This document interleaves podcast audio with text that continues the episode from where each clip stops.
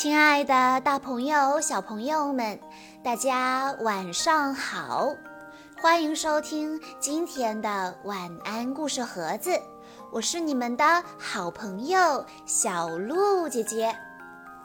今天的故事是由来自温州的闹闹小朋友推荐，故事来自《迷你特工队》系列，名字叫做。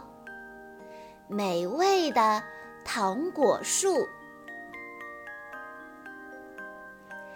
一个巨大的糖果机械怪出现在森林里，它打开胸前的开关，无数紫色的圆球立刻涌出来，挂在树上，变成了五彩的糖果。一只小动物看到后。摘下糖果尝了尝，美味的糖果却让他晕倒了。原来这又是奈恩的阴谋。我强大的秘密武器终于亮相了，那些让人厌烦的动物应该都吃到糖果了。帕斯克。恭维地笑了。不愧是了不起的奈恩大人呐！在兰陵市里，秀智拿来一盆绿植，兴奋地叫道：“快来看呐，这棵树会结出糖果，是不是特别神奇呀？”四只小动物闻声跑过来。露西开心地说：“哇，真的好漂亮！”麦克斯走进小树，摘下一颗糖果放进嘴里，露西也跟着吃了一颗。两人兴奋不已：“好好吃啊！嗯，真的好好吃！”见他们这么开心。福特和秀智也摘下糖果来吃，福特兴奋地转起圈来。我的天哪，这是什么味道？真是太好吃了！一旁的赛米冷静地说：“糖果再好吃，也只不过是糖果，你们真是太幼稚了。”秀智对赛米说。你也尝一尝吧，赛米不屑地说道。“不好意思，我拒绝。”露西摘下一个糖果，直接塞到赛米嘴里。“哇，真不敢想象，真是太好吃了！”前一秒还在抗拒的赛米，下一秒就爱上了糖果。赛米还想吃，却发现糖果已经被大家一抢而空。他失望地叹了口气。森林里，小动物们也都在摘树上的糖果吃，美味的糖果让它们上瘾，根本就停不下来。秀智家。大家把糖果树放在秀智的房间，等着糖果再长出来一起分享。赛米经不住诱惑，偷偷潜入房间，开始偷吃糖果。赛米，你在干嘛呢？还没吃几颗呢，他就被伙伴们发现了。大家。你一言我一语，都在责怪赛米。突然，变声器发出了紧急呼叫声。是呼叫，伙伴们，走吧！福特一声令下，四人火速赶往总部。司令官说道。小动物们因为吃了奈恩的糖果，处于危机之中。这种糖果吃的越多，就越想吃。最后大家会为了糖果而互相残杀。露西感到十分惊讶。啊，这不就是我们吃过的糖果吗？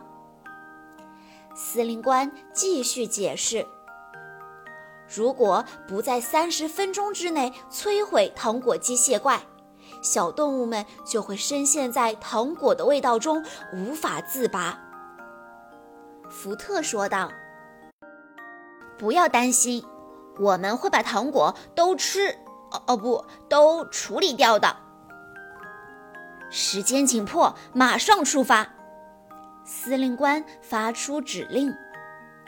四个队员齐声回答：“是，司令官。”迷你特工队变身。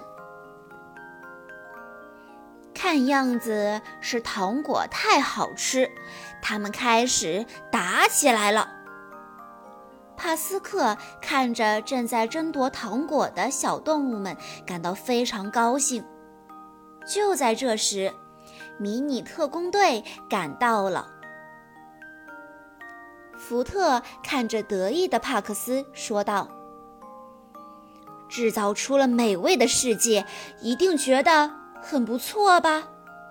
不过，我们不会让你如愿的。”帕斯克不以为然。哼，已经晚了，小屁孩们！零式机发动进攻，队员们立即迎战。光之枪准备，零式机不堪一击，在队员们的猛烈攻击下，很快就全军覆没了。帕斯克又派出两个蟾蜍怪，准备发射大炮。这两个家伙却被地上的一颗糖果吸引，炮弹掉在地上，竟然炸到了自己。帕斯克决定派出糖果机械怪。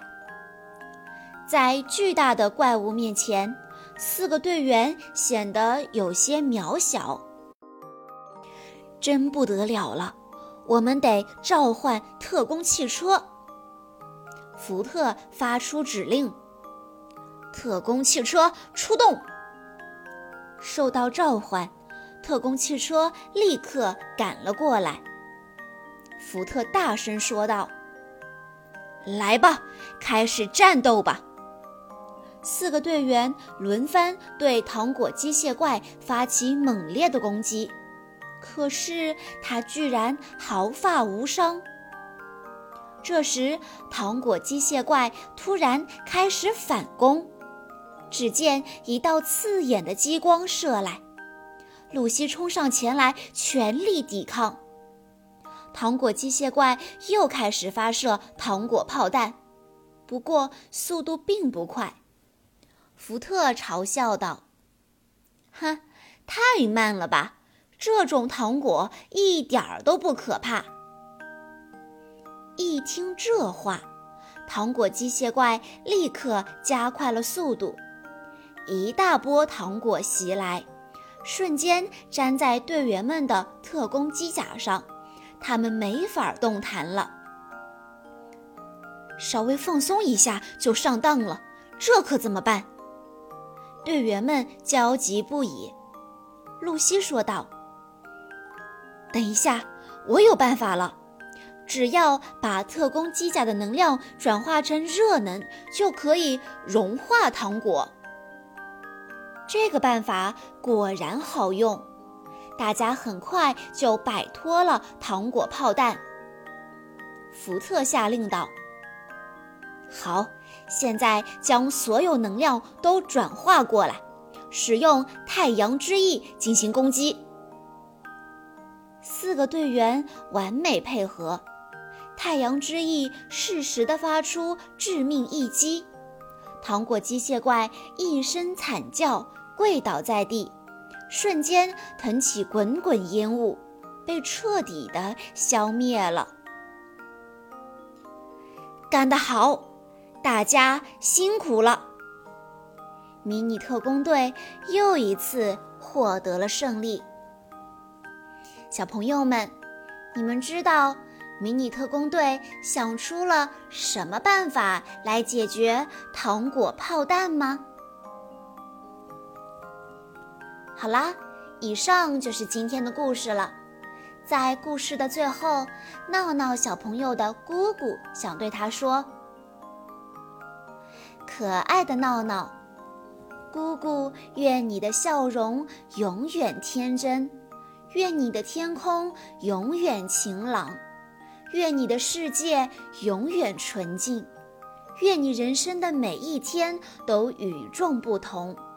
希望你能够健康快乐的长大。今天的故事到这里就结束了，感谢大家的收听。更多好听的故事，欢迎大家关注微信公众账号“晚安故事盒子”。更多迷你特工队的故事，请在关注公众号之后回复“迷你特工队”这几个字就可以收到喽。